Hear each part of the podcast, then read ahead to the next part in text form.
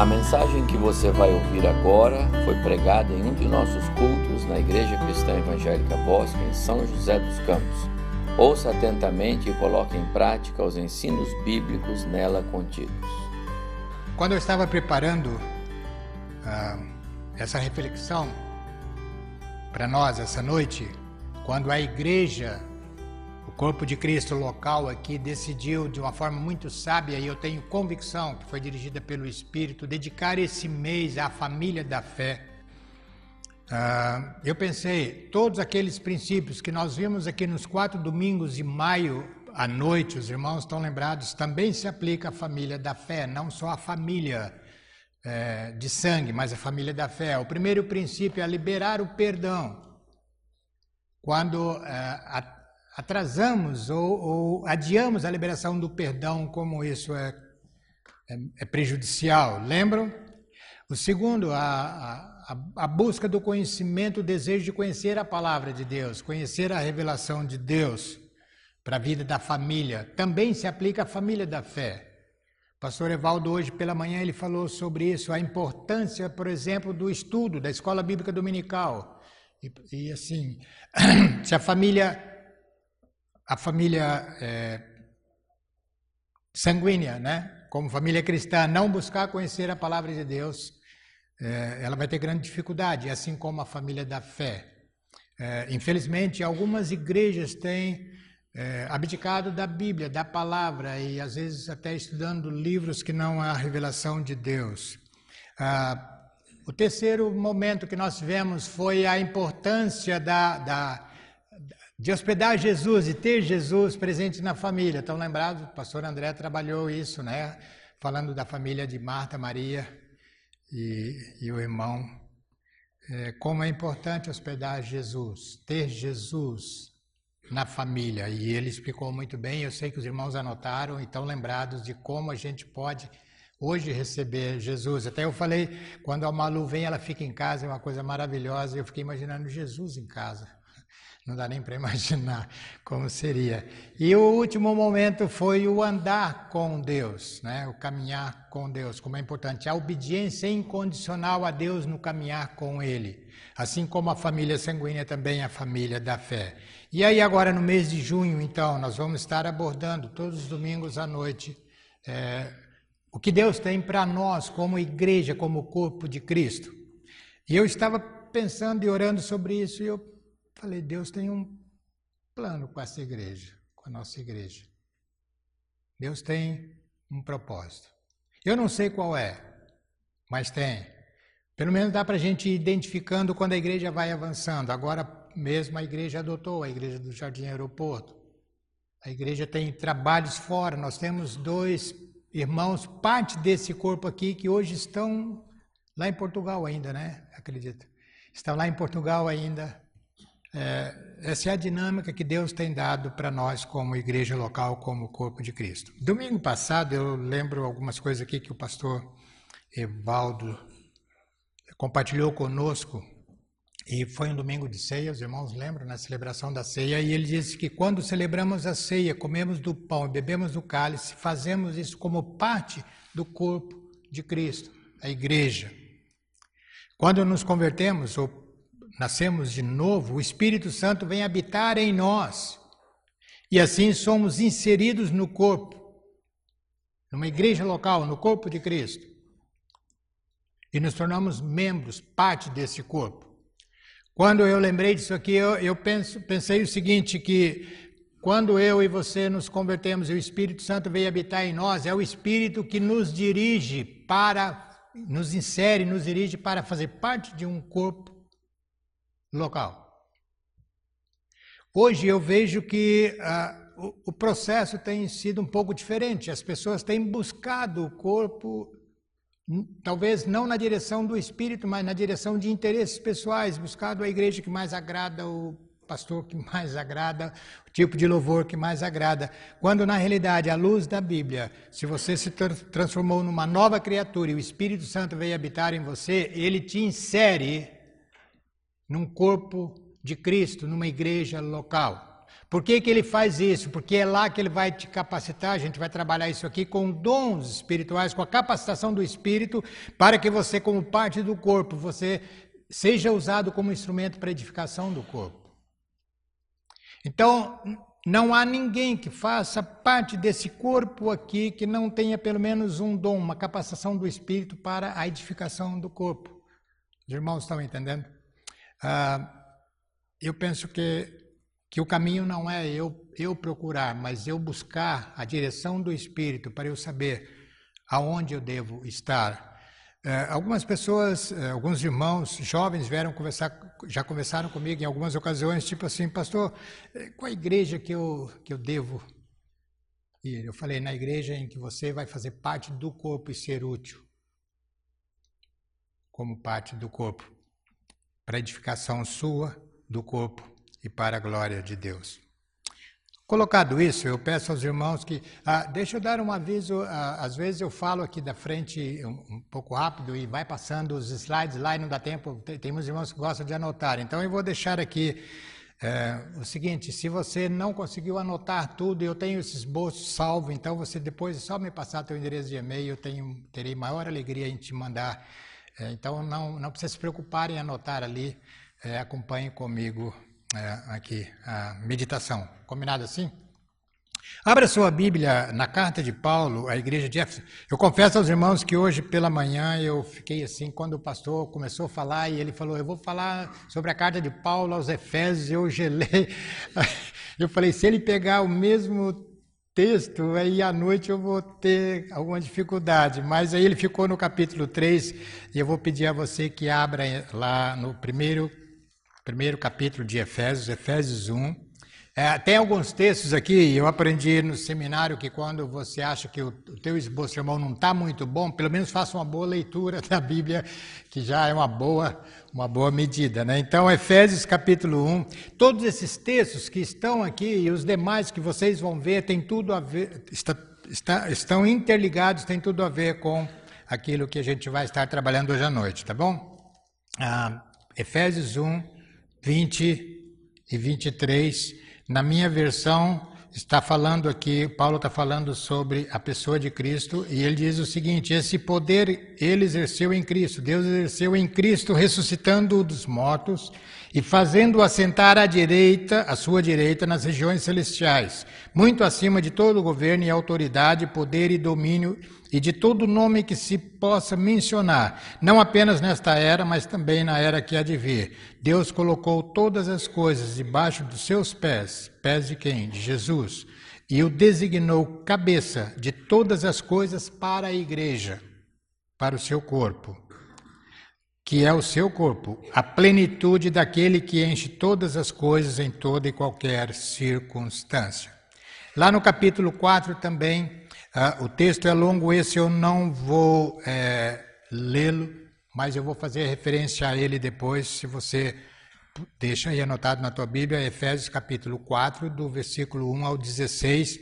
Ah, interessante, porque eu vou também é, usar o texto de Paulo escrevendo à, à igreja de Corinto, lá a primeira carta, no capítulo 12, quando Paulo usa da metáfora do corpo humano para explicar a vida, a dinâmica da igreja, Aqui em Efésios, Paulo também usa da metáfora, mas é só aqui em Efésios você vai ver que isso não acontece lá quando ele escreve a igreja de Corinto. Aqui em Efésios ele coloca Jesus como cabeça do corpo.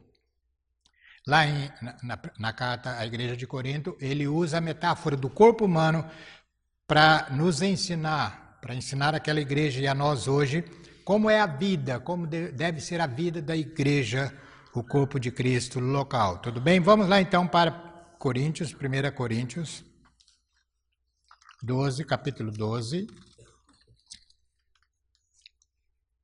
Eu vou pegar de 12 ao, ao 27. Se você olhar aí na tua Bíblia, você vai ver que Paulo eh, ele dá orientação sobre a adoração, depois ele dá orientação sobre a celebração da ceia, depois ele fala dos dons espirituais, que é uma outra, uma outra verdade que nós precisamos aprender que ah, quando você se transforma em nova criatura em Cristo o Espírito Santo vem habitar em você, ele te insere, lembra que eu falei agora há pouco, ele te insere num corpo local e te capacita. É o chamado dom espiritual, ele te capacita, ele te dá alguma capacitação para que você possa atuar no corpo. É, é muito comum, eu já ouvi várias pessoas dizerem assim: eu não tenho nenhum dom, não recebi nenhum dom. À luz da Bíblia, essa situação não existe. Porque se o Espírito Santo veio habitar em você, ele te capacitou com algum dom. É que nós é, temos a, a, a, tendência de pensar que dom espiritual é pregar, é, é profetizar, é, como Paulo relaciona, mas não é. É toda a capacitação do Espírito para que você atue no corpo. Vou dar um exemplo. Tem os irmãos que estão aí fora, né, cuidando do estacionamento. Isso é um dom espiritual. Sabe porque que dom é esse? Não é o dom de cuidar de carro, né? Ou o dom de segurança. É o dom de servir. Eles estão servindo o corpo. Parece que não é nada, né? Parece uma coisa totalmente fora do contexto de dom espiritual, mas não, eles estão servindo. Estão entendendo? É uma capacitação que o Espírito Santo dá. Por isso que Paulo começa o capítulo 12 falando dos dons. Eu não vou é, começar por aí, porque senão duas horas de, de, pregação seria pouco, né? Porque teria muita coisa para falar. Então eu vou lá para 12, 12, 12 a 27, diz assim: Ora, assim como o corpo é uma unidade Embora tenha muitos membros e todos os membros, mesmo sendo muitos, formam um só corpo, assim também com respeito a Cristo, pois em um só corpo todos nós fomos batizados em um único Espírito, quer judeus, quer gregos, quer escravos, quer livres, e a todos nós foi dado de beber de um único Espírito. Esse essa afirmação de Jesus tem a ver com a conversa dele com a mulher samaritana. Lembra que ele fala para a mulher samaritana: se você soubesse o dom que há em mim, eu, eu te daria água que jorraria para a vida eterna. Qual é a água que jorra para a vida eterna? É o Espírito Santo. É isso que Paulo está dizendo aqui.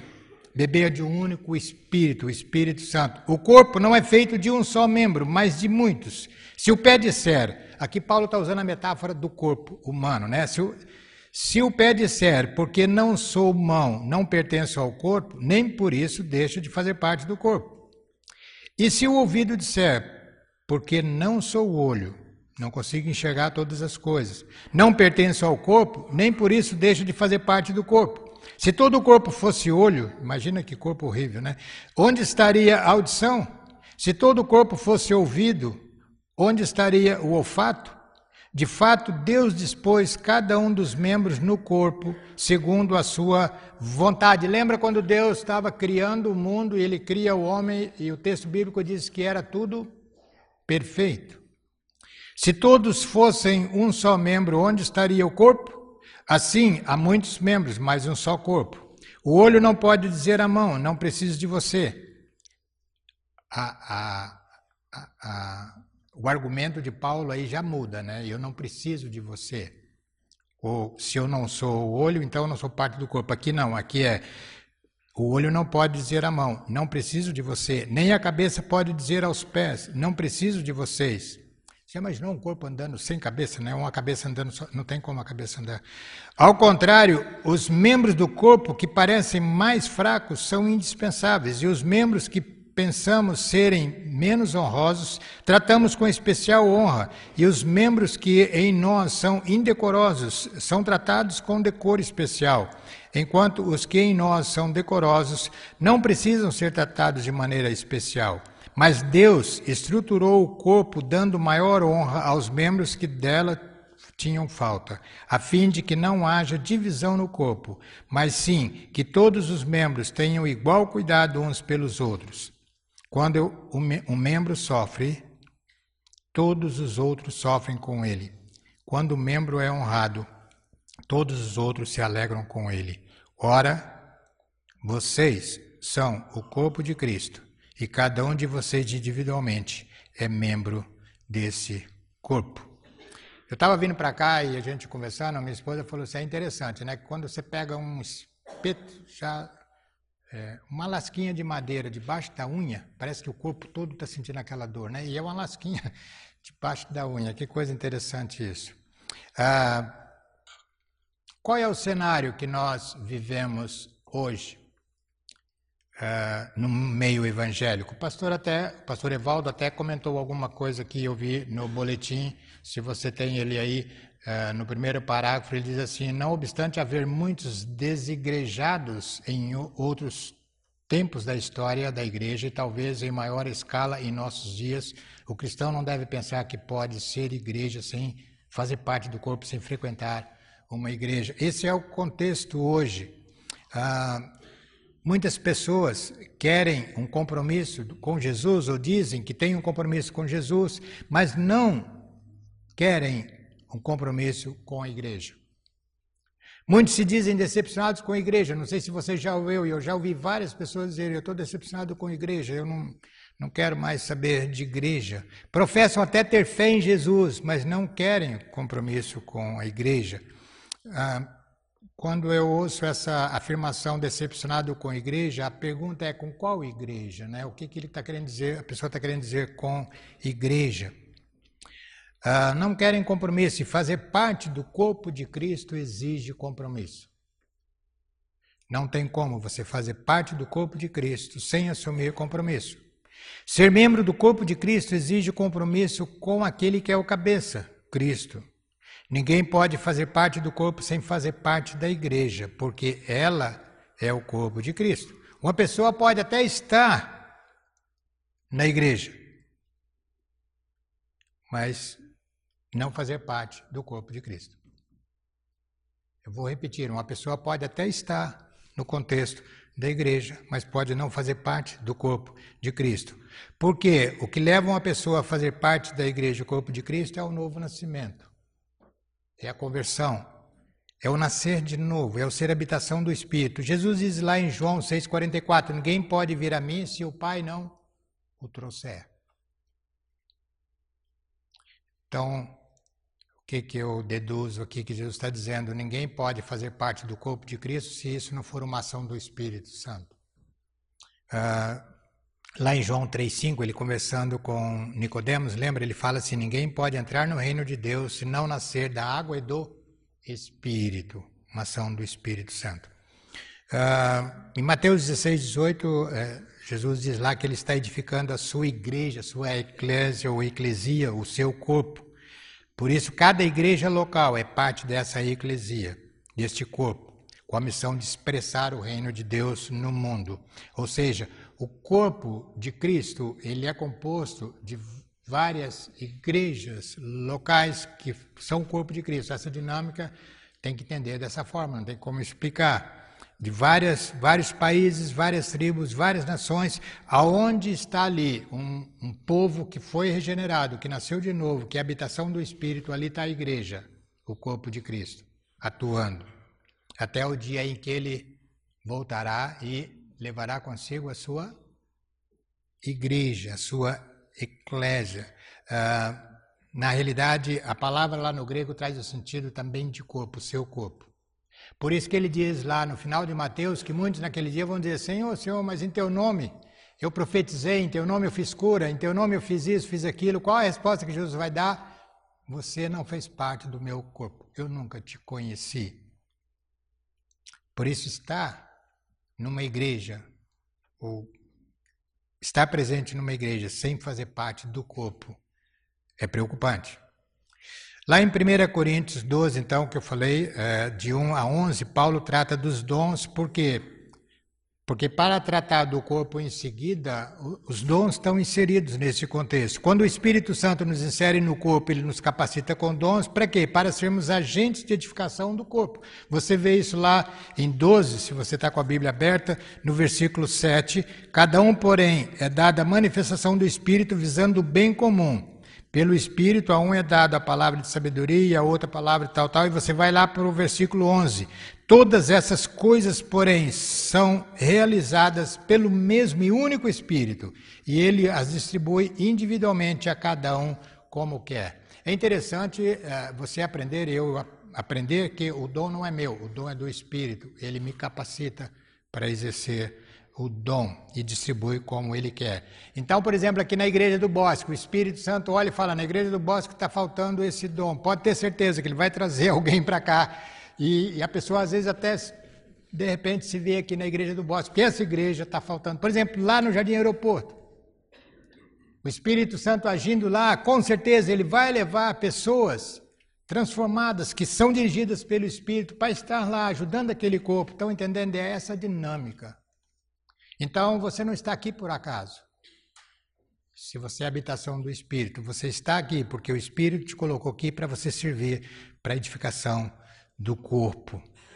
E esse corpo, então, é usado para a glória de Deus. O dom do Espírito é a capacitação que nos é dada para agirmos como igreja, não só dentro da igreja, mas como igreja no mundo, como corpo de Cristo. Ah, como eu falei lá em Efésios capítulo 4, de 1 a 16, Paulo usa a metáfora da igreja, corpo de Cristo, destacando a figura do cabeça, que é Cristo.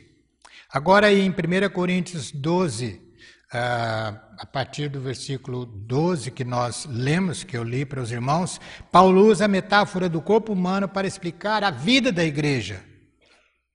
Para entendermos como essa diversidade de dons que ele fala, e aí é, é bom é, que nós entendamos que essa relação de dons que Paulo fala, Paulo, tá, Paulo está, cita aí e está rela, é, relacionado na Bíblia, aqueles dons que aconteciam lá, naquele momento, naquele contexto.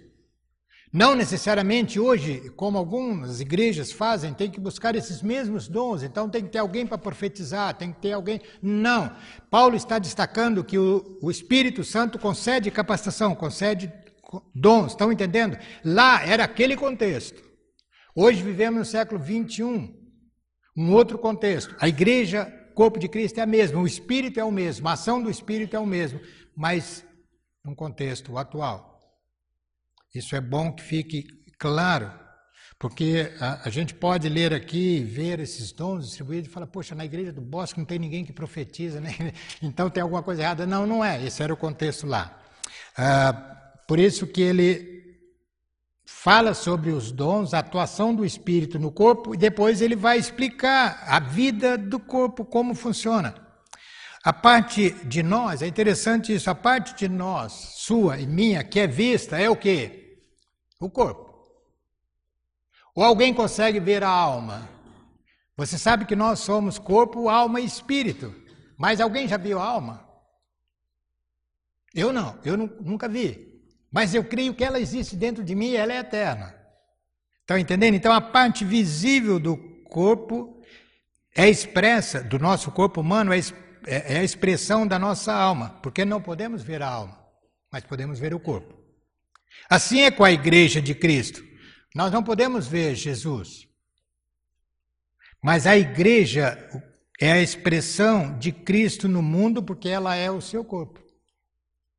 Então, como as pessoas vão ver Jesus através do corpo dele, que é a igreja? Olha a responsabilidade nossa como igreja. Eu me lembro, uma pessoa comentou comigo que um amigo dele falou assim: Olha, vamos lá conhecer a minha igreja. É, ela é muito legal e tal, mas só que chegando lá não, não, observa as pessoas não, porque você sabe como que é o ser humano, né? Vai, ele falou assim, vamos lá conhecer a minha igreja para você ter um encontro com Jesus, conhecer Jesus, mas chegando lá não olha as pessoas porque são humanas. Eu fiquei pensando quando ela comentou isso comigo, como que alguém vai chegar na igreja, no corpo de Cristo e conhecer Jesus se não for pelo corpo de Cristo? Eu, eu acho que não. Eu vou falar uma coisa aqui que eu sei que os irmãos não vão concordar, porque eu também não concordo. A não ser que chegue um dia em que se faça uma imagem de Jesus e ponha num templo, né? Mas não é por aí. Nós somos o corpo de Cristo, nós somos a revelação de Cristo no mundo. Ah, Agora eu vou é, destacar três elementos, ou melhor, Paulo destaca aqui três elementos, eu vou colocar aqui para nós refletirmos, é, da igreja como corpo de Cristo, corpo vivo de Cristo. O primeiro elemento aí é a diversidade. Vocês notaram quando leem o texto a diversidade? Ah, por exemplo, 12, de 12 a 14, Paulo fala assim: ora, assim como o corpo é uma unidade, embora tenha muitos membros, e todos os membros, mesmo sendo muitos, formam um só corpo, ou seja, Ah, você já, já alguma vez teve a curiosidade de, de consultar, de pesquisar na internet ou de ver um mapa do corpo humano? A quantidade de elementos que compõem o corpo humano é algo impressionante. É uma diversidade muito grande para formar o que? Um corpo. É interessante que quando você, se você for pesquisar na internet e ver uma criança, a formação de uma criança desde o embrião no ventre da mãe, vocês vão ver, é o que Davi fala no Salmo 139, Deus vai formando cada parte, cada parte, até o corpo ficar completo. Assim é a igreja. Essa diversidade. Então a primeira coisa que Paulo destaca aí é a diversidade. Aqui nós somos o corpo de Cristo, todos diferentes. Não é? Não tem, não tem um irmão gêmeo aqui, ou irmã gêmea, né? Porque o irmão gêmeo é mais ou menos igual, mas nós somos todos diferentes. Nós somos diferentes nos dons. Nós somos diferentes. Eu vou, eu vou usar a expressão talentos, que é uma outra parte. Talento é a capacitação natural que Deus dá a todo ser humano. Somos diferentes. Aqui nós temos professores, temos tantas profissões diferentes aqui. A diversidade. O corpo tem essa característica de ser uma diversidade. Vários membros, muitos membros que formam um corpo, que embora diferentes se completam. É isso que Paulo fala aqui, por isso que a mão não pode dizer para o pé, não, porque eu não sou pé, então eu não sou parte do corpo. Não, a mão é diferente do pé, mas é parte do corpo.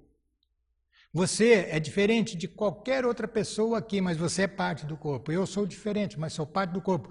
Todos nós somos diferentes, todos nós temos nossas limitações, todos nós, nós temos nossos pontos fracos e pontos fortes, mas fazemos parte de um corpo a família da fé. Fazemos parte de um corpo. A segunda, o segundo elemento aí é a mutualidade. Você tem aí no versículo 21 e 26. O 21 diz assim: O olho não pode dizer à mão, não preciso de você, nem a cabeça pode dizer aos pés, não preciso de você. E aí vem, ao contrário, os membros do corpo que parecem mais fracos são indispensáveis, ou seja, há uma mutualidade. Então, na diversidade, quando acontece a mutualidade, o resultado vai ser a unidade. Isso é impressionante, essa ação do Espírito Santo que trabalha no corpo de Cristo, a igreja local, pegando a diversidade de, de, de, de membros, a diversidade de dons, talentos, interagindo na mutualidade para se tornar um corpo. Lá em Romanos, no capítulo 12 também, versículo 4, Paulo diz assim: Assim como cada um de nós tem um corpo, com muitos membros, e esses membros não exercem todos a mesma função, assim também em Cristo, nós que somos muitos, formamos um corpo, e cada membro está ligado a todos os outros. Os membros do corpo interagem. Ah, eu estava estudando isso aqui, comentei com a minha esposa há, há mais de 40 anos atrás, antes de casar, eu era solteiro, mas estava naquela fase de de namoro, de paquera, aquela que você conheceu, Maurício, uh, com a hoje minha esposa. E lá né, nós éramos membros da Igreja Batista do Ipiranga, em São Paulo. E o pastor Arthur convidou um pastor norte-americano, Larry Kais, é, para trabalhar lá na igreja e a especialidade dele era justamente, ele era assim um especialista em dar estudos sobre o corpo de Cristo.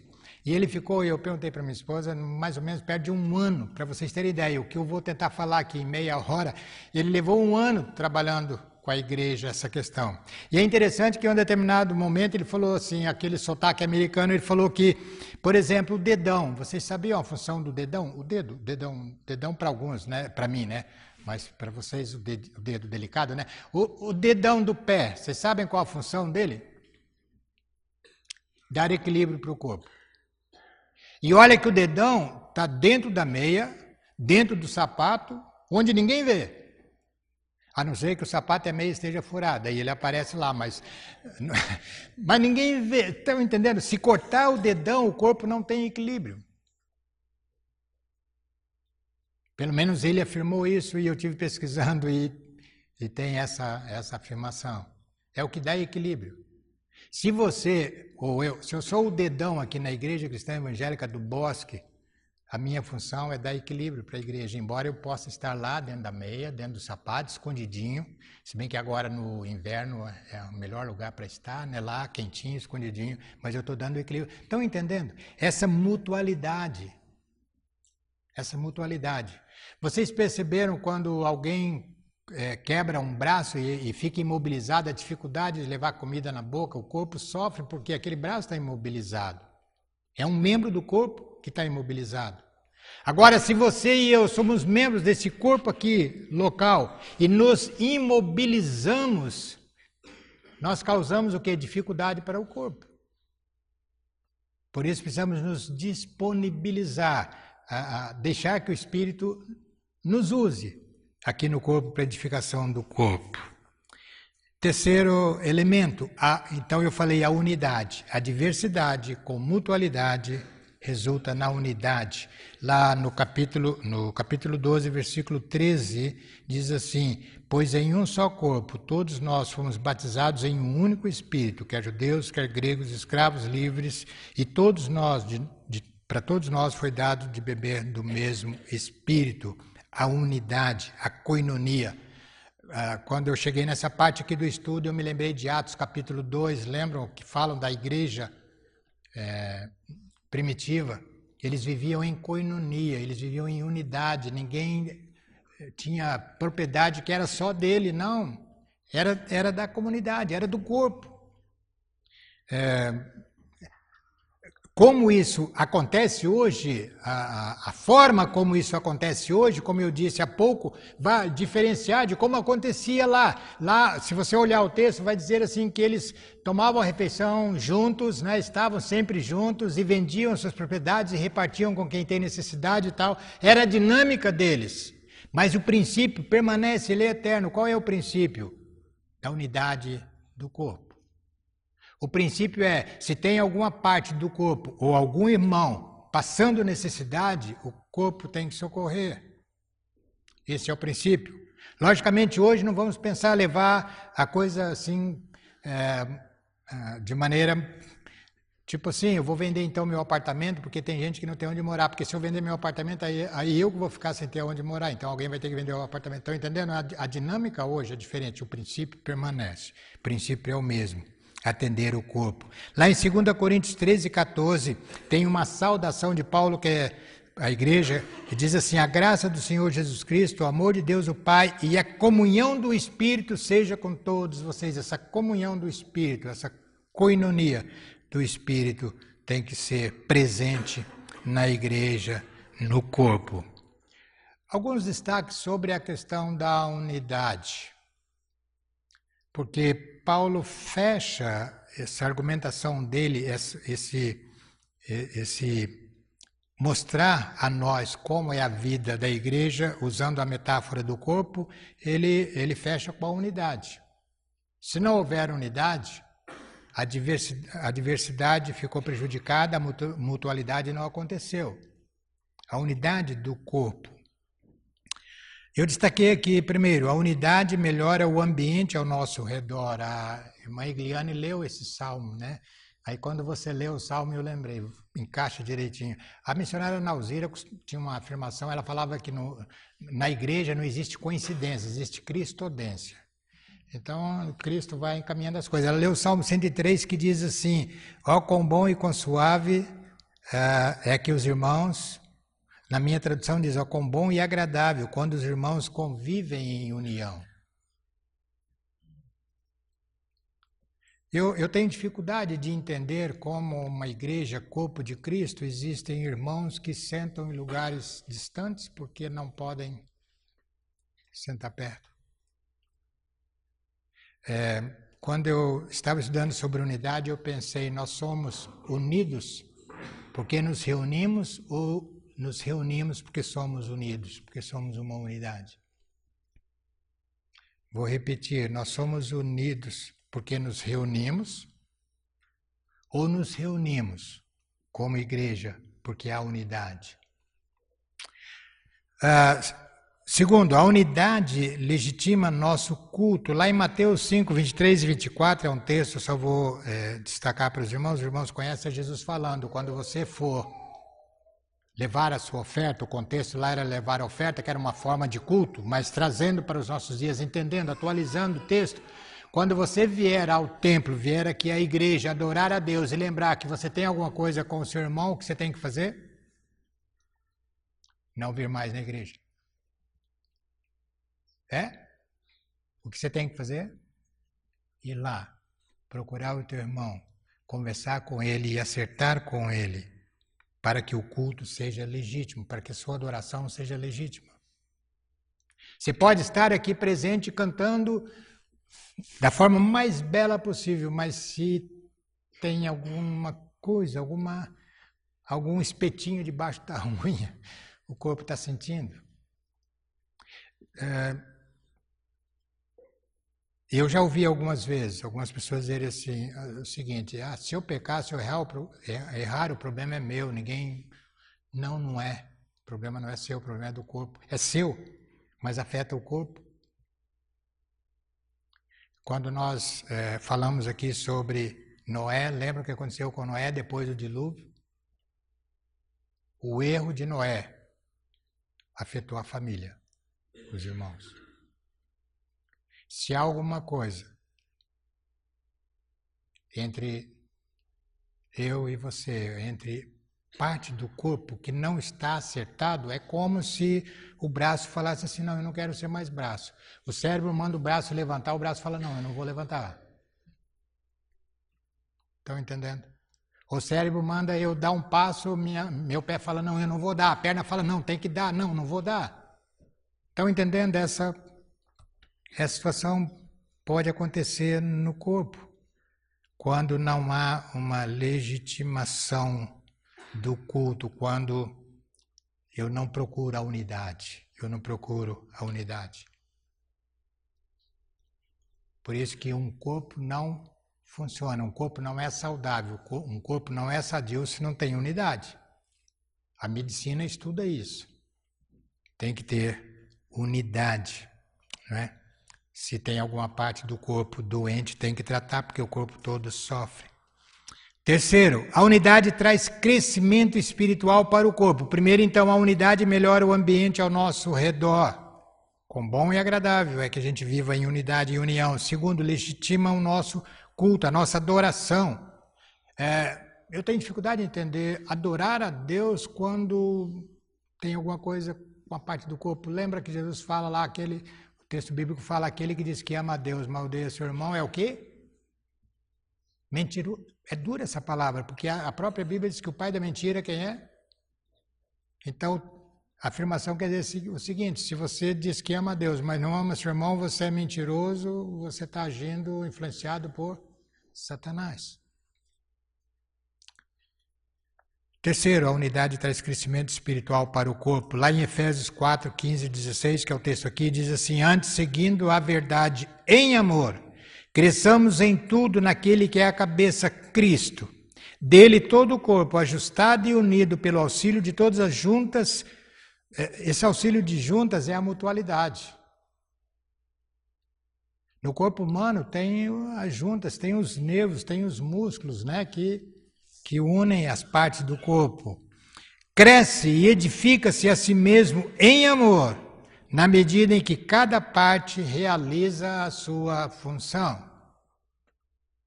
Tem um cântico, eu não vou saber cantar aqui, nem vou lembrar aquele cântico que todo mundo sabia, mas ninguém fez. Ah, não sei quantos já ouviram, né? Tem esse cântico. É, o diácono sabia, mas não fez e tal. É, é interessante essa música e acaba a coisa não acontecendo porque um tá, deixa para o outro e tal. Cada parte do corpo tem que fazer a sua função. Hoje de manhã o pastor Evaldo falou que Deus não busca serviçais, busca adoradores, porque na adoração é que você serve. A adoração te leva a servir. Uh, Jen Getz, um, a Getz, um teólogo, escreveu um livro, não sei quantos já leram, eu já li diversas vezes e já emprestei, não sei para quem eu emprestei, mas espero que um dia a pessoa lembre que emprestou. É, Chama-se Igreja, Forma e Essência. E não sei quantos aqui conhecem esse livro. É muito bom você ler esse livro. Ah, num determinado momento lá, ele diz que chegaria um tempo em que a igreja tentaria permanecer à forma, mas estaria perdendo a essência. E, e ele diz que o que leva o corpo a ter vida não são os dons, é o amor e, e, e a comunhão do corpo. Os dons vão contribuir, mas se não tiver amor. quatro, a unidade não permite a vantagem de Satanás sobre a igreja. Tem um texto lá em 2 Coríntios 2, 10, 11, que diz assim: Paulo, falando sobre perdão, ele escreve assim: Se vocês perdoam alguém, eu também perdoo. E aquilo que perdoei, se é que havia alguma coisa para perdoar, perdoei na presença de Cristo, por amor a vocês, a fim de que Satanás não tivesse vantagem sobre nós, pois não ignoramos as suas intenções. Meus irmãos, a, a maior preocupação de Satanás é quando o corpo de Cristo vive em unidade, em união. Por isso que ele atua, ele tenta atuar de tal maneira para quebrar essa unidade, porque quando se quebra a unidade, a coisa fica mais fácil. Por isso que Paulo fala: se tiver que perdoar a fim de de barrar a ação de Satanás, perdoa na presença de Cristo, ou seja, exerça o amor. Por isso, a unidade não permite a vantagem de Satanás sobre a igreja, o corpo de Cristo. Quinta, a unidade nos concede uma sinergia de força. Sinergia é quando a soma das forças é maior do que uma força individual. Isso significa sinergia. Lá em Mateus 12, 25, Jesus disse: Todo reino dividido contra si mesmo será arruinado, e toda cidade ou casa dividida contra si mesma não subsistirá. É uma pena, uma pena mesmo, é uma tristeza muito grande. É, eu tenho sentido isso quando eu tomo conhecimento de algumas igrejas que se dividem. Né? Divisão no corpo. Isso é, é ruim, porque isso agrada só o inimigo. Sexto, a unidade nos faz persuasivos no mundo, no cumprimento da nossa missão como corpo vivo de Cristo no mundo. Lá em João é, 17, 20, 21. Ah, eu já disse uma vez que existem duas orações na Bíblia que uma Deus não respondeu, ainda bem que ele não respondeu, e tem uma outra que ah, eu, eu penso que ele vai responder ainda, que Jesus fez.